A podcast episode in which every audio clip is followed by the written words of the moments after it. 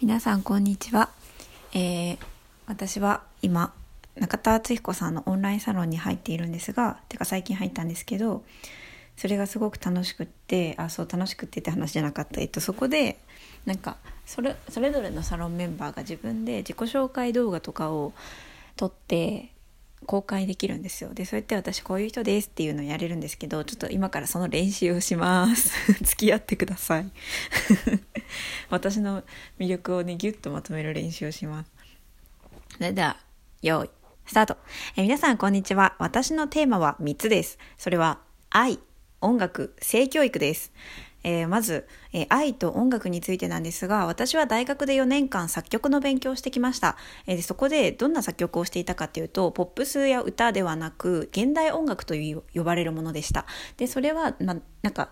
ポップスじゃなくて楽器とか、まあ、合唱とかそういう感じです。クラシック音楽の延長線上みたいな感じです。でそこで私がずっとやってきたことが何かっていうと愛の音を作ることでした。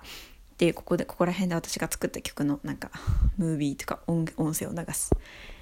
私は言葉ではそぎ落とされてしまうようなこう愛情の質感のようなものをこう音楽で表現するということをやっていました。で大学を卒業しまして最近はポップスなどもちらほら作っていて歌うことがとっても大好きでなんですなんです。下手か。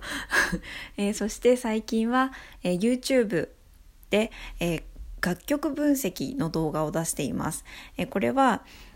音楽知識が全くない人でもその曲のどういうところがすごいかどういう秘密がその曲に隠されているのかということが、え、楽しくわかる動画になっていますそしてさい、えー、そして藤井風さんというアーティストの曲を分析していてその藤井風さんっていう人は、えー、今はまだそこまで爆発的に来ているわけではないんですがこれから確実に来るアーティストですお父さんの声が入ってしまった。なんかねこの辺の藤井風が絶対来るっていうのをね伝えたいんだよね。うまく。えまだ藤井風さんの音楽を聴いたことがないという方は私の動画を見なくてもいいのでとりあえず藤井風さんの動画あの見てください、はい。えー、そして性教育なんですが私はこの国の性教育はかなりやばいとかなり危険だと思っています、えー、あの大切なことを何一つ大人に教えてもらえないまま大人になってしまってそして、えー、無知が知らないことが知らないからこそ傷ついてしまう若者というのが今たくさんいます。えそんな国が本当にえそんな日本を私はとても危ないと思っていてえですがこう学校教育を変えるっていうのもとても時間がかかることだと思っているので私は今、えー、シオリーヌさんという性教育 YouTuber の方のオンラインサロンにも所属しています、えー、シオリーヌさんというのはこういう方です。はい。はい。すいません。お父さんと話していましたでここでシオリーヌさんの動画をちょっと流す。これは許可を取っていますというテロップもつける。そしてこのシオリーヌさんという方は YouTube 上でとても分かりやすくそしてオープンに気軽にえー、性教育にあの話をしてくれていて私はこの方がもっともっと広まれば、えー、学校教育にか間に合わなくともえー、子どもたちに正しい知識子どもだけじゃないですね大人もですね正しい知識を届けることができるのではないかと思っていて彼女の存在をこ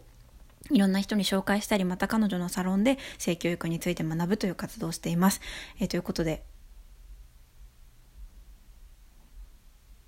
私はこのサロンで、えー、愛音楽性教育やっていきたいと思いますそして私には夢がありましてその夢が、えー、心が喜ぶ方へみんなが心が喜ぶ方へ生きやすい世界を作るというのが私の夢です。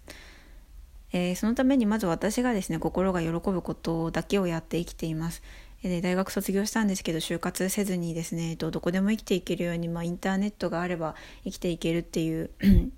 え、仕事のスタイルを確立しようとまだできていないんですがやっていて、えー、それからクラウドファンディングのサブスクリプション型っていうのがあってですねそれがあの例えば、まあ、ファンクラブみたいなもんなんですけどもオンラインサロンのもっと、えー、主催者が気軽なバージョンというかオンラインサロンはまあサロンオーナーがいろいろと発信したりするものだと思うんですけどえっと何て言うのかな支援みたいな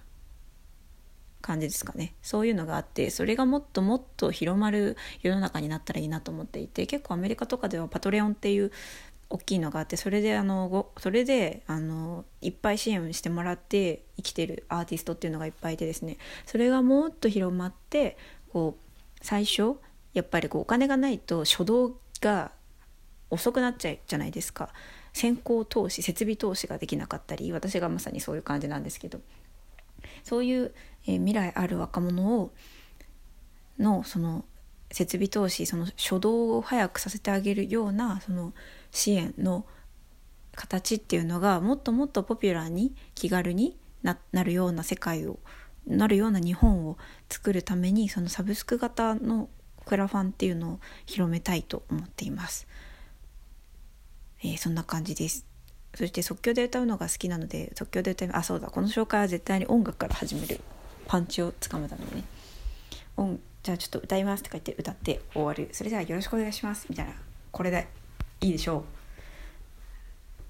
う。ということで頑張って動画作るよもし中田さんのサロンに入ったらよろしくお願いします。あのこの聞いてる人がもし入ったらね。よろしくお願いします。それじゃあまたね。